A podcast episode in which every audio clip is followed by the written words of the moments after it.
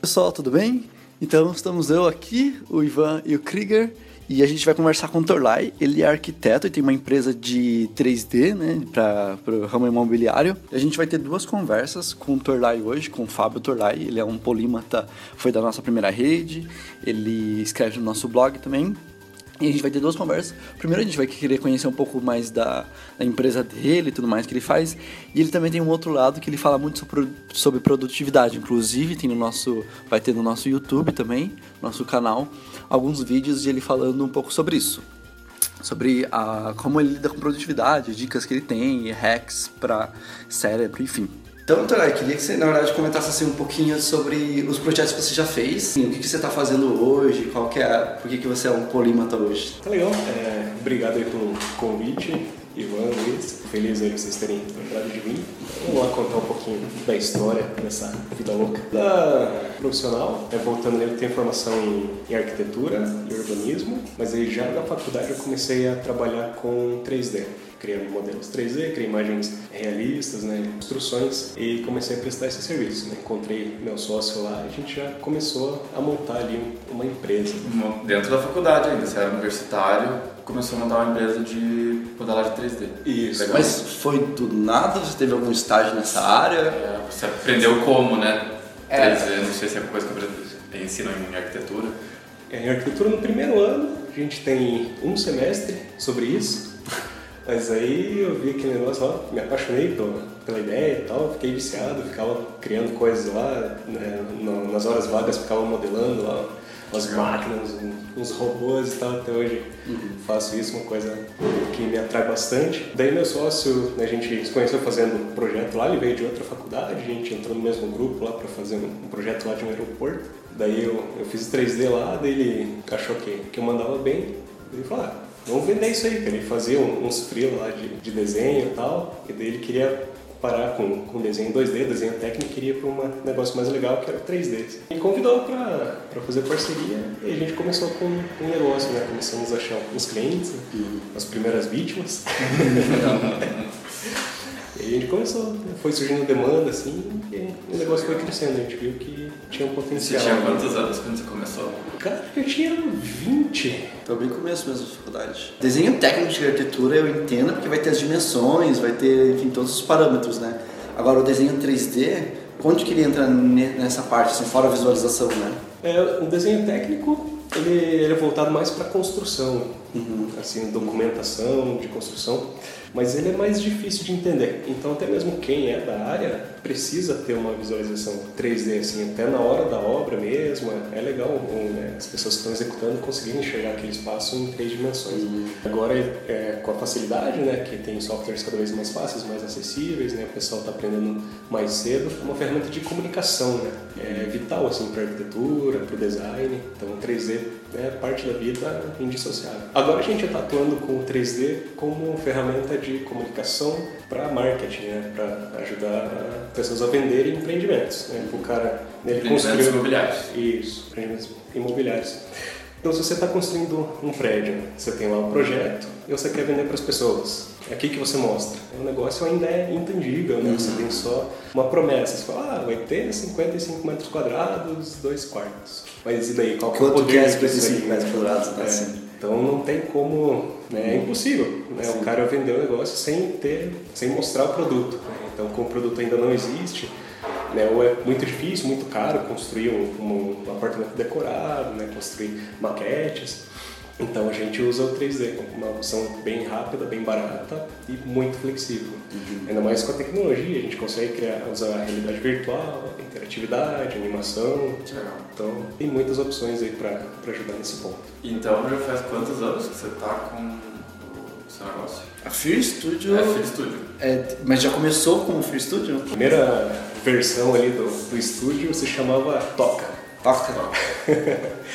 que é de Torlai e Calassa, que é o sobrenome do, do meu sócio, ah. o, o Robson Calassa. A gente criou lá Toca CG. A gente achou um sócio, né? O cara chegou lá, ah, fiz um curso lá de 3D, comprei uma máquina legal aqui, né? vamos fazer uma parceria, trabalhar junto e tal. Daí, beleza.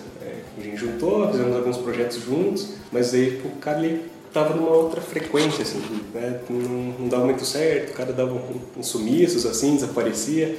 Ele era bom, mas não tava, assim, no, no mesmo ritmo, com a mesma pegada, a mesma ideia, né? A gente, é, desde o começo a gente descobriu que a gente não sabia como tocar uma empresa, apanhamos bastante por conta disso. E aí a gente começou a buscar essa qualificação, né? Preencher essa lacuna, né? Como é que você toca o negócio, como é que é gestão, como é que é marketing. Daí esse outro sócio, ele não, não curtia muito essa parte e tal, não, não dava certas conversas ali, a gente acabou desmanchando uhum. a toca e criamos o, o Filho Studio. É, então o Filho Studio a gente criou, ele tá, tem um CNPJ, né? Empresa oficialmente desde 2009, então estamos aí com uns 7, quase 8 anos e como que, assim, porque vocês saindo da faculdade, vocês vão sair com muito com esse conhecimento técnico, né? Vai saber como fazer modelagem e tudo mais, fazer, pegar o desenho técnico, transformar tudo mais. Como que foi essa curva de aprendizado, assim, de agora tem uma empresa, sabe?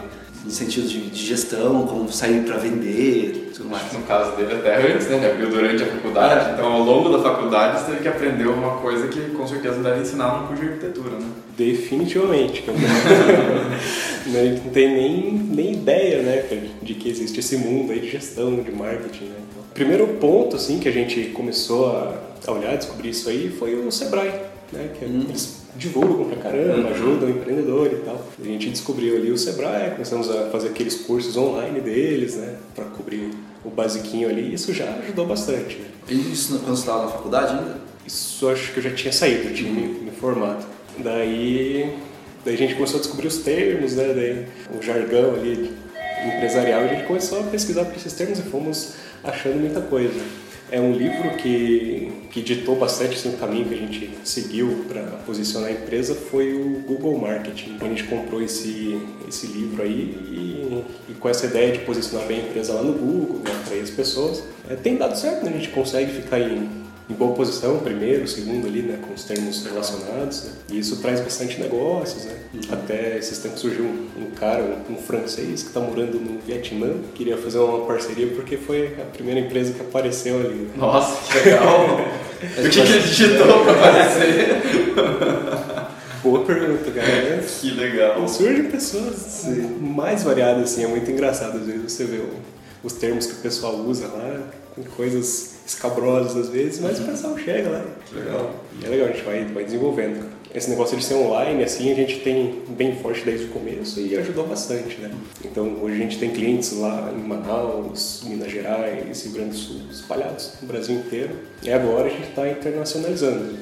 Conseguimos ah, já legal. alguns clientes dos, dos Estados Unidos. do Vietnã não deu certo, não. cara. Sabe que os caras cobram caro pra caramba lá, velho. Sério? por incrível que pareça, falou, ah, não, eu vou produzir aqui, que é baratinha, mão de obra e tal. Ele perguntou, ah, quanto é que você cobra? Ele um valor absurdo lá, cara. E, nossa, velho, isso aqui não vai vender aqui no mercado brasileiro, né? Não progrediu o negócio. o cara tá atendendo a Europa lá e tal. Ah, daí é um, é um outro nível. A gente ficou, ficou intrigado. Vamos, vamos investigar isso aí. Isso, é uma coisa que você falou né, dos seus clientes, de atender bastante gente no Brasil inteiro e fora até, mas uma coisa que me veio na cabeça quando você falou disso é como você, com 20 anos, que tinha acabado de aprender a fazer modelagem em 3D, decidiu abrir uma empresa, como é que foi conseguir os primeiros clientes? Como é que foi você convencer que você fazia um bom trabalho? O teu sócio também, tudo que você falou não, não era uma pessoa com muita experiência na área, né? Como é que foi esse, esse começo de, de empreendedor? O Robson, ele pegou essa parte do, do comercial, né? E ele é um cara que, que é muito bom de trocar ideia, né? ele é bem expansivo, bem falante, assim. E ele, ele já tinha alguma experiência assim, com, com falar com as pessoas e tal, né? Eu era bem travadão, assim, na época, bem, bem pra dentro, bem tímido. Uhum. Consegui, tô conseguindo mudar isso ao longo do tempo, né? Já melhorei bastante. Mas ele já, desde de sempre, já pegou essa parte aí, ah, conversando com as pessoas, né? É. É, o primeiro trabalho assim que, que a gente fez, ele conseguiu né, uma pessoa que ele conhecia lá, uma amiga, uma vítima lá, né, ela acreditou, né?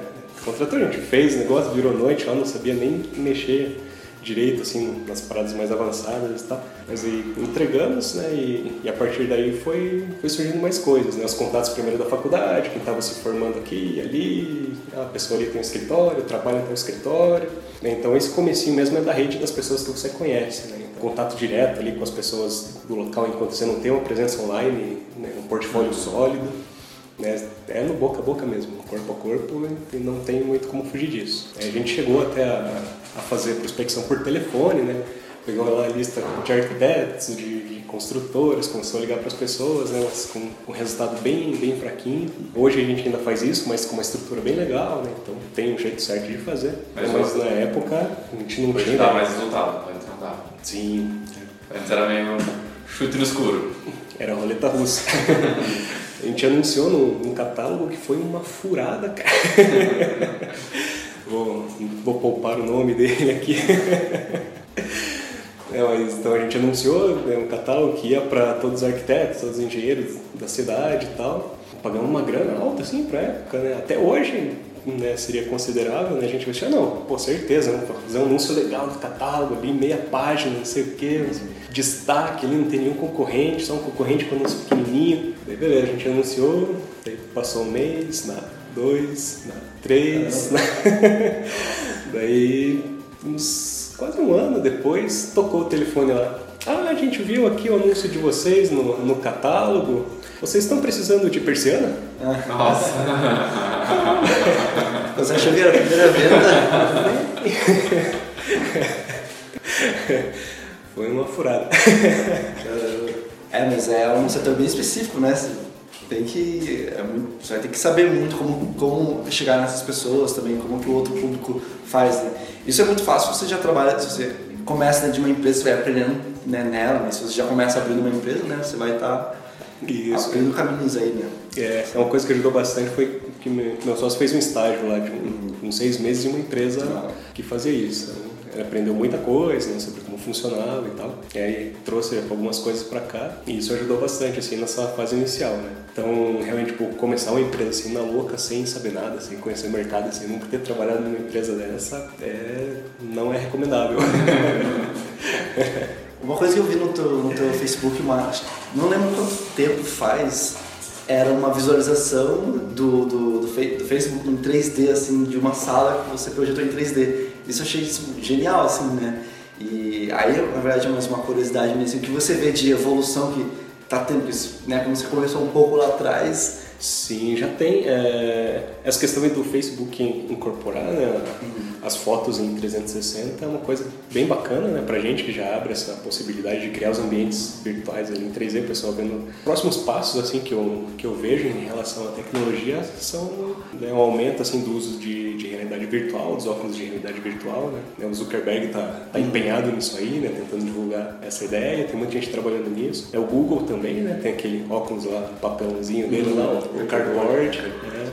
Você coloca o celular, já consegue uma imersão ali no ambiente. Então isso é uma coisa que está crescendo, né? as pessoas estão começando a conhecer agora. É, existe já faz alguns anos, né?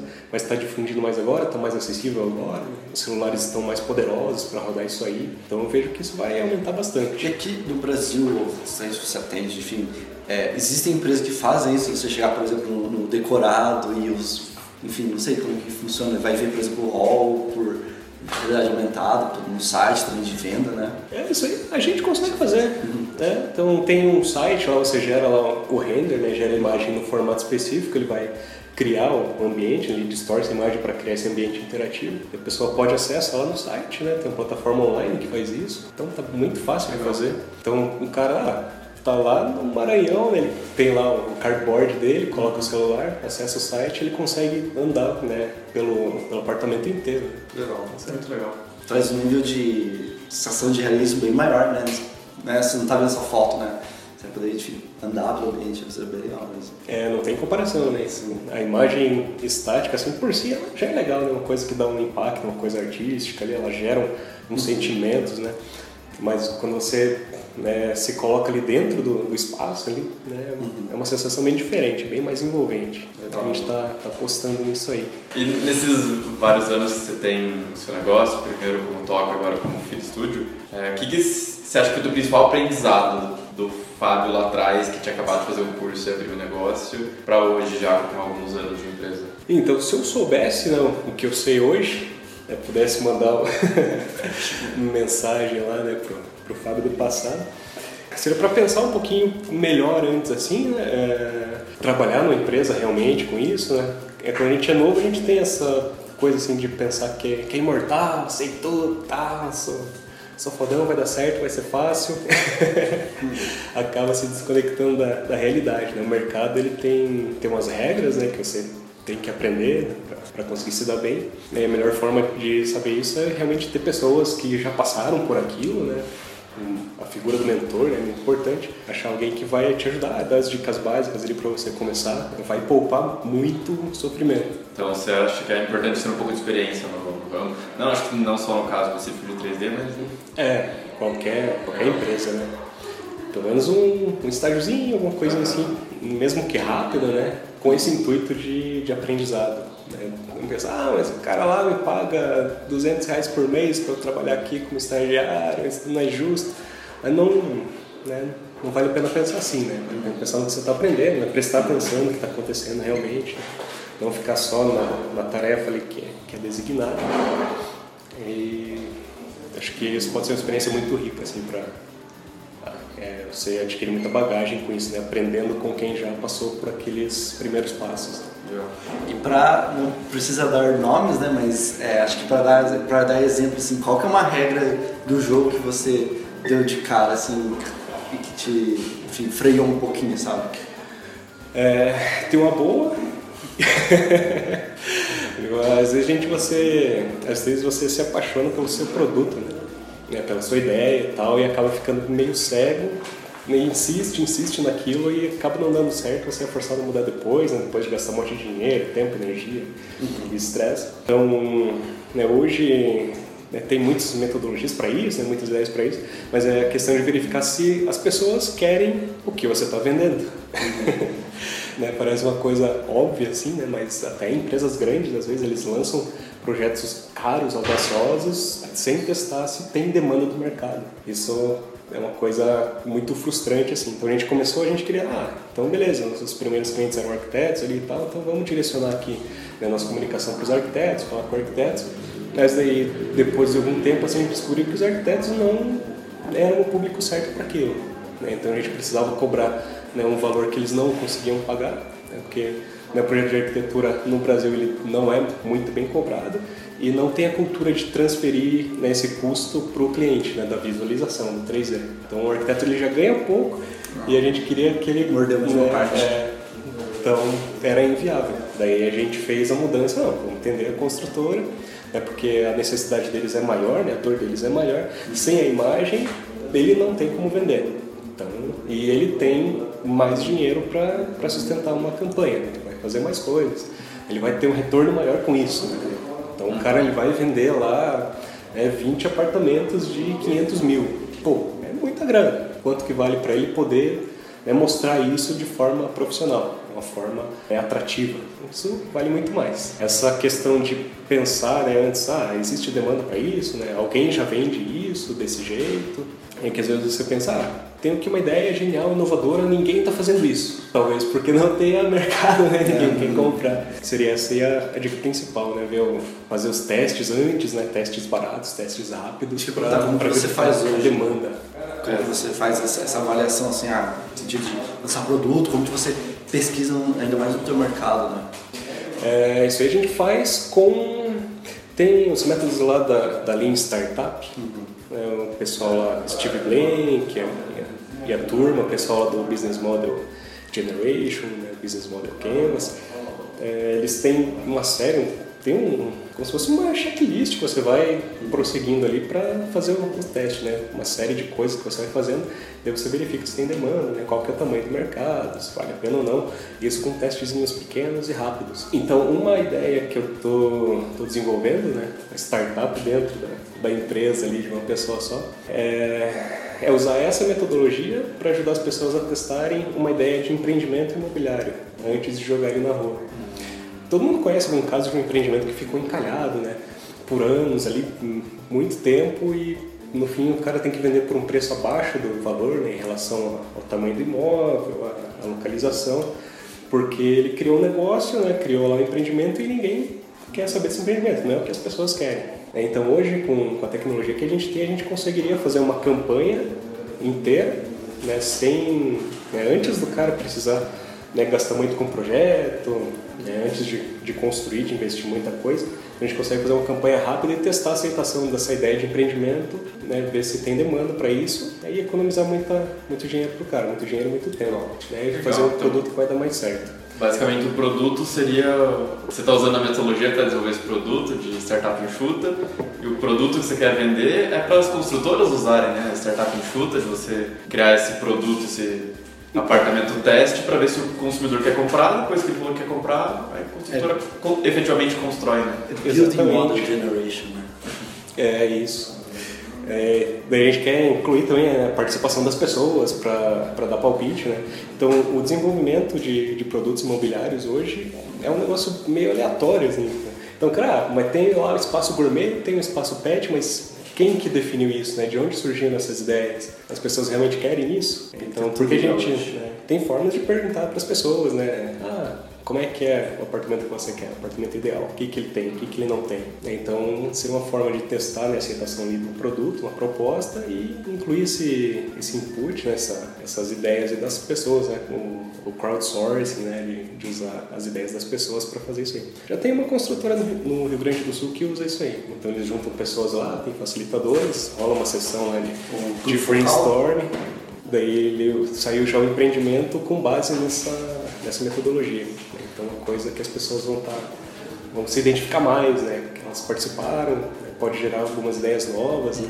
e eliminar coisas velhas que as pessoas repetem só por inércia, né? Porque é padrão. Uma coisa que tem na economia que ninguém usa, né? Fica lá só pra dizer que tem. Isso, e gerando né, custo para todo mundo. E daí para testar, né? Antes de, de criar um site para isso, ah, não, vou gastar lá 5 mil fazer um site aqui, mais 5 mil fazer uma campanha para divulgar isso aqui. Né? Antes disso, vou fazer ali, pegar meus clientes, né? faço ali uma campanha né, de, de e-mail bem simples, né? só, só e-mails com texto, né? crio uma landing page eu mesmo ali, baratinha, né? com a ideia, né? jogo para as pessoas e meço né? quanto que isso tem de, de resultado, né? qual o interesse que isso desperta. As pessoas clicam, as pessoas respondem. Então, um primeiro teste assim, fiz com uma lista bem pequenininha, já gerou alguns interessados. Né? Então, já é um sinal que vale a pena investir um pouquinho mais de tempo para desenvolver.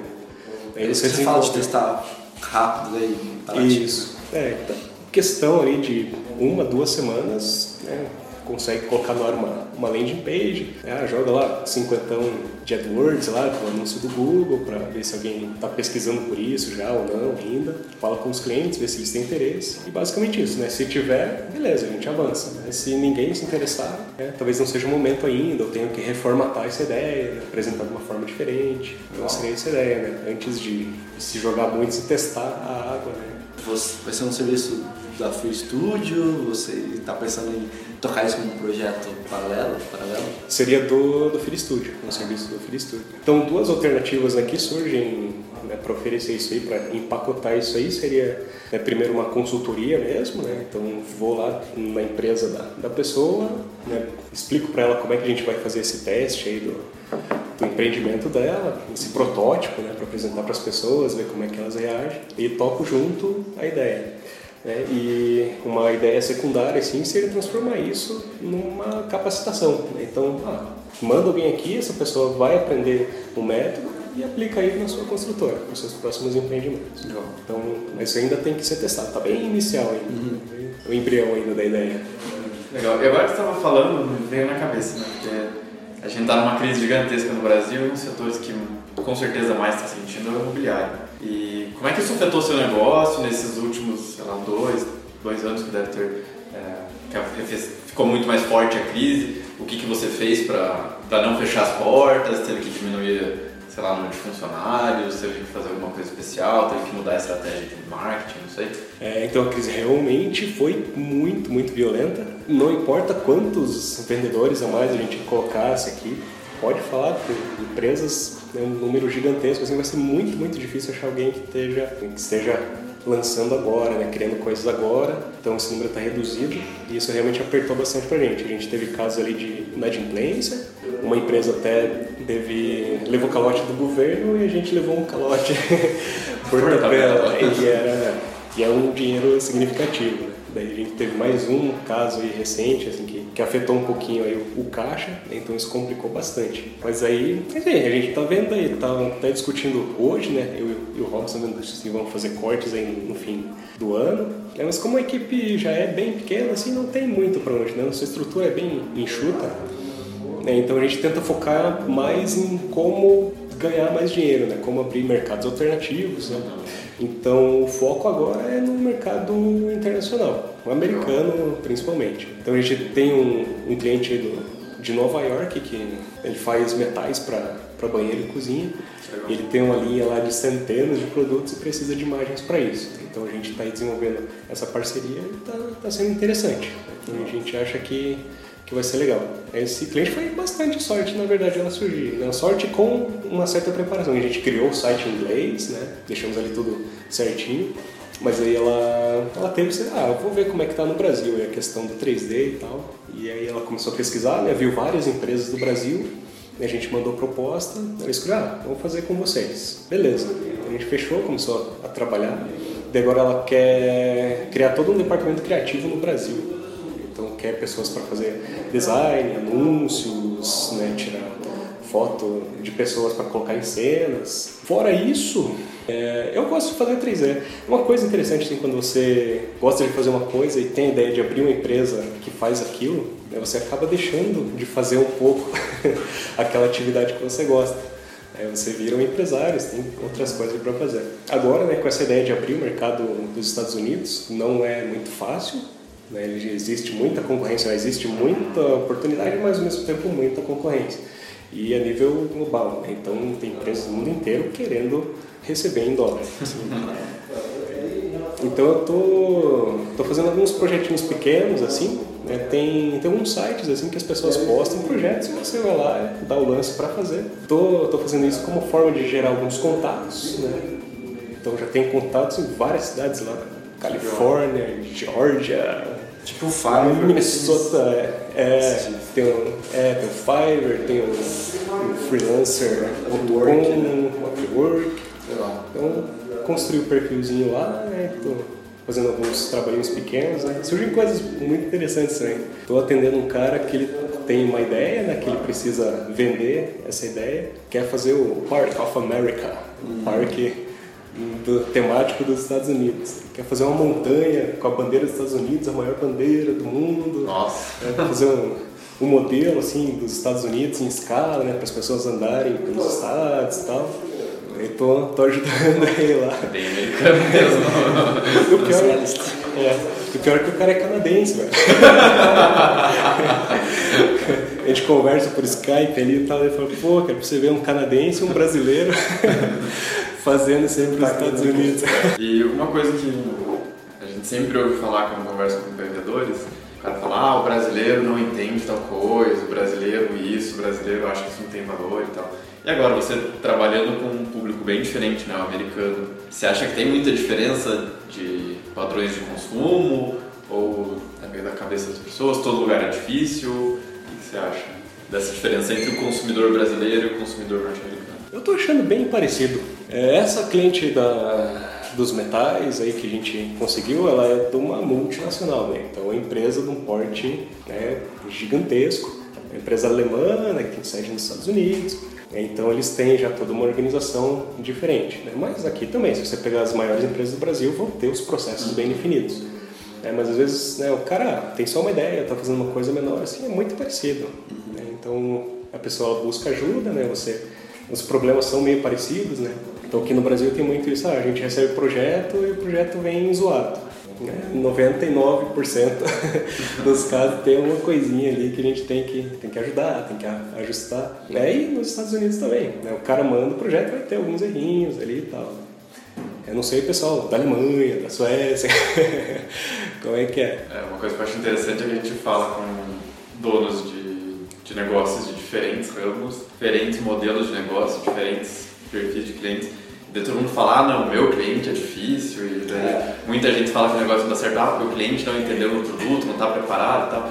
Só que, cara, todo mundo fala isso, e daí você também, no, como no seu caso, né?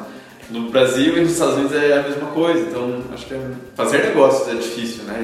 Você também não pode esperar que seu cliente entenda perfeitamente seu produto, que ele é, tenha perfeitamente tudo pronto para você atender ele. Existem dificuldades em qualquer ramo que você vá atuar, né? Sim, é, eu vejo isso aí mais como oportunidade. A gente está usando agora o, o inbound marketing, né, que, que é aquela ideia de você atrair as pessoas, ao invés de esfregar seu produto na cara delas, é compre, compre, compre, compre. Você começa a jogar informações né, para as pessoas, né, porque realmente a pessoa não tem obrigação de saber sobre o seu produto. Aí você, como fornecedor, você tem a obrigação de ensinar. Né? Então a gente está criando aí uma série, né? Esse ano eu virei muito blogueiro, já escrevi uns 40 posts no, no blog do, do Fear Studio justamente para cobrir né, essa base. Assim. Então, sabendo que as pessoas não precisam entender do nosso negócio, estou explicando para elas, né, dando informação. Né, e isso é uma coisa muito positiva, porque você qualifica melhor o cliente, né, conforme você vai informando ele, ele vai entendendo né, como é que funciona o seu processo, então ele vai enxergar até um valor adicional. É porque senão o cara olha, ah, fazer a imagem ali, aperta o botão, beleza, acabou, já é, não vou pagar mais do que 50 por isso aí. Uhum. e não é bem assim, né? Post que você no nosso blog essa semana do designer falando exatamente ah, isso. Puta, tá designer caro, né? Que era louco, sei lá, o cara falou que pagaria 50 reais. É. Porque, né, você colocar umas linhas ali, eu tô fazendo um desenho. O seu também, né? Só levantar dois, duas linhas paralelas e encher uma parede. E fechou, né? Mas é, mas é isso mesmo, tem esse processo aí de educação do cliente. Nós todos somos ignorantes em alguma coisa, né? Várias coisas, né? Em muitas coisas, né? Por exemplo, ah, eu nunca peguei num, num taco de golfe, vou começar a jogar golfe, vou lá escolher um taco de golfe. Não sei qual que eu escolho, vou pegar o mais barato. Daí eu tem que ter alguém me explicando. Você está contratando alguém para fazer isso para você, né? É. Aí o cara tem que explicar, não, esse é, é feito disso, esse serve para isso, né? Daí depois desse processo de, de instrução eu vou conseguir né, entender melhor né, o porquê do valor de cada um, né, como que eu vou usar, como que eu vou usar. Então isso, é, eu vejo essa, essa questão dos clientes que, que são difíceis como uma oportunidade. Né? Então você pega ali... A gente tem clientes que a gente atendeu lá no comecinho da empresa, né, cobrando baratíssimo, né? Daí hoje a gente consegue né, um valor aí que já está legal na média do mercado e os caras continuam com a gente. Né? Então a gente conseguiu crescer junto e nesse tempo a gente foi qualificando ali o cliente. Né? Daí você consegue mostrar para ele a diferença entre a imagem mais né, no valor maior, do valor menor, né? qual que é o nosso processo para chegar numa imagem que vai realmente funcionar, ajudar ele a vender. Então tem um, teve um cliente, tem um cliente nosso que ele chegou pra gente e falou: Ah, cara, eu tô fazendo aqui um empreendimento, minha casa, minha vida tal. Contratei um outro cara lá para fazer o 3D. Ele colocou uma Ferrari lá na casinha. Nossa! Pô, velho, daí isso é um, é um cuidado né, que quem está começando ali não tem, né? Se pensar na imagem, né? De forma mais estratégica, mais coerente. daí isso aí já está no. já é DNA nosso, né? Então a gente já começou né, pensando nisso dessa forma imagens né, mais coerentes, mais bem pensadas. E isso ajuda na hora de, de conversar com as pessoas. Né? Então, a pessoa tem sentir né, mais parte da realidade dela, né? com certeza uhum. isso. Então a gente vai encerrar agora essa primeira parte do podcast com o Torlai. E a segunda parte a gente vai falar sobre produtividade e como nós podemos ser é, pessoas um pouco mais rápidas na execução de nossas tarefas e no cumprimento dos nossos objetivos. Obrigado, Torlai, e obrigado você também estar tá escutando. É, não esqueça de nos seguir nas redes sociais e deixar a sua nota também. Como estamos no começo do podcast, é, precisa de muita melhoria, então pode deixar suas dicas, sugestões, pedidos também é, e críticas que a gente super quer ouvir, tá bom? Obrigado!